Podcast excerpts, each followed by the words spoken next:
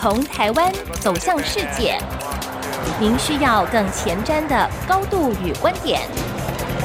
胸怀世界，放眼天下，欢迎收听《全球脉动》，刘碧荣焦点观察。各位听众朋友，大家好，我是台北动物大学政治系教授刘碧荣。今天为您回顾上礼拜重要的国际新闻呢。第一个，我们先看韩美关系。韩国总统尹锡悦夫妇在礼拜一四月二十四号的时候，应美国邀请到美国进行七天的国事访问。这是韩国总统十二年来再次访问美国。好，当然韩国也对此也非常重视。那对美国来讲呢？那么尹锡悦也是继法国总统马克龙之后啊，拜登任内第二位对美国进行国事访问的外国元首。啊，可见美国也非常重视跟韩国的关系。那最主要原因就是今年呢是韩美结盟七十周年，所以在四月二十六号，拜登和尹锡悦将在白宫举行首脑会议啊，举行峰会，他们要共商结盟七十周年的韩美关系发展大计。那四月二十七号，尹锡悦将到国会去演讲。那么基本上他们主要谈什么呢？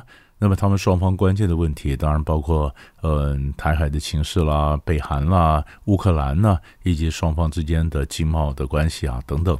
就在尹锡悦要出发前往美国的前夕呢，那么美国呢就发表声明啊，呼吁啊，或者敦促韩国不要在美光被中国禁止之后来填补中国市场的缺口。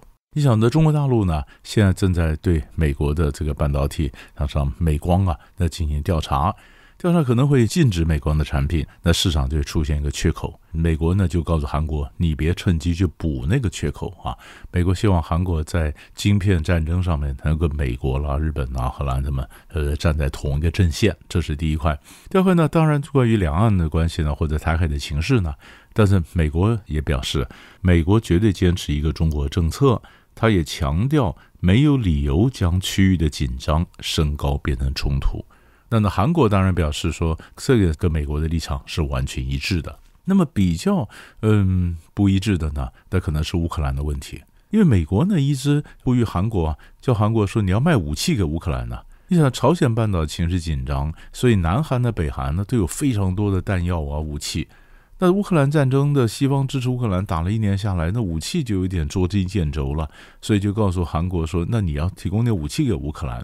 那提供点武器给乌克兰呢？俄国就警告韩国：那如果你敢提供武器给乌克兰的话呢，那我就可以提供先进的武器给北韩。整个朝鲜半岛紧张又升高，而我们就发现最近呢，北韩呢一直在做各种的飞弹试射啦、挑衅的动作呢，嗯，一直不断。”那如果再有了俄罗斯的这个先进武器的话，那韩国该怎么应应？所以韩国他考虑的很多，但是美国这边说不，那你是个我的盟邦，你要去支持这乌克兰，所以有可能呃，尹锡悦回国之后呢，在乌克兰的这武器的这政策上，韩国政策会改变。尹锡悦呢，他在国内的这个支持度啊，其实不太高。根据韩国的呃民调显示啊，尹锡悦的这个呃施政满意度啊，大概是三十二点六。不满意度啊，六十四点七啊。那么如果说这次呃，我们就看了从美国回来之后呢，外交上如果能够有政策的一个大的一个成就啊，那么是不是能够有助于拉抬他国内的这政治支持度？这是我们可以持续去观察的。第二新闻呢，我们关切苏丹。上礼拜我们也谈到苏丹，但是苏丹的这个内战呢，一直好像只有扩大，没有叫停的样子啊，所以各国紧张啊，开始不断的开始撤侨啊，开始撤大使馆。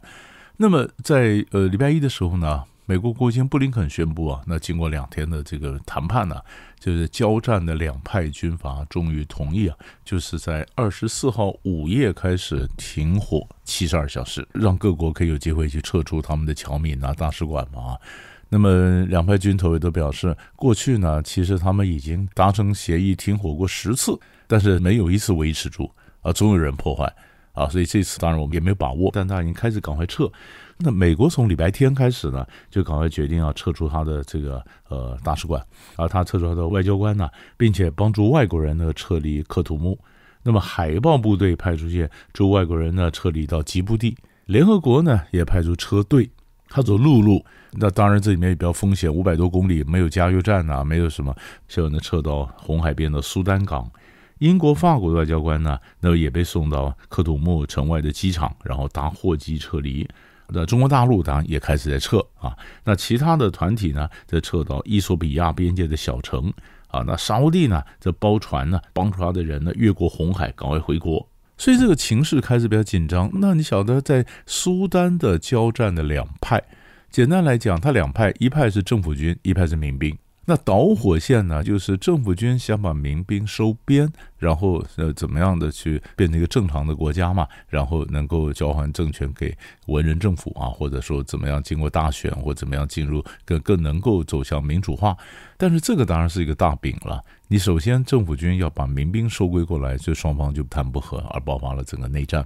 我们要讲的就是这两个军头背后其实都是中国大陆国际关系非常不错，那也是俄罗斯的民兵华格纳，他们都支持武器。那上个礼拜美国的情报显示，华格纳民兵本来支持这两个军头，因为这两个军头本来是一起的，现在他们俩分裂了，那华格纳要选边呐。那么有很多资料显示，他可能卖武器卖给民兵这边比较多。啊，就是换句话说呢，那就是有一些这个外在的势力，他伸手进来，希望能够在这里面挑拨或者支持其中某一派，所以这个战火就很难停啊。所以现在大家现已经不谈到什么和平不和平了，赶快先走人，先撤。所以我们要看苏丹的这个情势，最后该怎么收，怎么会外溢到别的国家，这是我们可以看的一个脉络。第三个新闻，我们就回来看美国，美国总统拜登啊，礼拜一的时候跟着媒体讲说他的确定。他要竞选连任，但什么时候宣布，他还没有讲。好，你们看，很快就会宣布。那《纽约时报》是报道说，他星期二呢就会宣布啊。那么也有些新晋拜登的人士说，他的宣布呢，他会用这个呃录影的方式啊，因为四年前他就用这种方式，那么宣布他要角逐民主党的提名啊。那现在呢，他也是要用同样录影的方式呢来宣布说他要竞选连任。这非常值得注意的就是。拜登年纪很大，他现在已经是年纪最大的美国总统了。如果他再选一任，当然年纪就更大。那可是民主党内部没有足以挑战的人啊。照理说年纪大，你你也许有些年轻的少壮的出来有挑战。那原来民主党内部有几个想要挑战的一些政治人物，后来纷纷都撤回了，就是不挑战拜登。啊，那所以也有人讲说，这是拜登他蛮成功的一点啊。那么最主要，民主党内当然也觉得拜登太老啊，很多年轻人觉得拜登太老，但是问题太老没有别人呢。那我们晓得，民主党基本上是分成。呃，两派嘛，他有中间的，有非常极左的这派。那极左这派呢，拜登当然因为呃，他是向中间派靠拢，他的政策就是往中间。那极左这派呢，嗯，非常极左派的民主党人为什么要支持拜登呢？啊，因为他们基本上反对什么法西斯主义啊、种族主义啊、啊性别主义啊等等，他们所有的这种集团他反对。那拜登代表说他反对法西斯嘛，反对这个呃种族啊，反对这些性别主义啊。那么极左派也说他们反对年龄主义啊，你太老了不能做啊，这个他们也是反对的。那么《纽约时报》呢就翻出来，过去拜登年轻时候竞选参议员的时候，也批评过党内的前辈，说你太老了。可是现在呢，连激进左派都说年龄绝对不是问题，就是你可以用别的方式反问，别的理由反对拜登，你不能用年龄就反对拜登。啊，那也就没有什么世代交替的这种事情。那么媒体就报道说，如果他真的要竞选的话，当然他要为他的政策去辩护啊。那么他政策的一个软肋点在哪里呢？就是阿富汗撤军的时候，美国那种仓皇撤军、狼狈不堪的样子，你必须要解释。但是拜登阵营说，我当然不会把重点摆在阿富汗撤军了，他重点摆在对付川普，所以又回到源头了。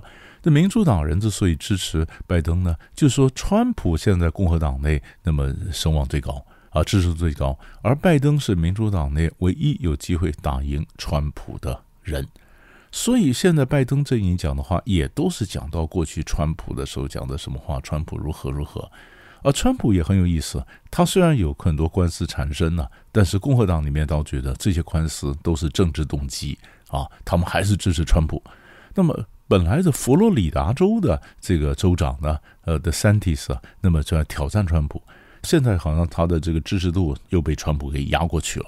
民主党内就讲说，如果后来是佛罗里达州的这个州长出来再竞选，那这个年龄差就差在出来了。这拜登的时候选不选得赢就没把握。可是如果是川普出来，那么等于两位老先生再战一场。那美国年轻人表示，我们不想看那两个老人再战一场。可是问题是，民主党的这些政治人物觉得不支持拜登，没人能打得赢啊啊！那下面怎么办？所以我们就看拜登什么时候宣布，那么他怎么宣布的，宣布的支持度怎么样？那么美国的这个政治情势已经开始逐渐的加温了，所以这是值得我们去关注的一个新的一个方向。所以大概上礼拜呢，三大块的新闻就为您整理到这里，我们下礼拜再见。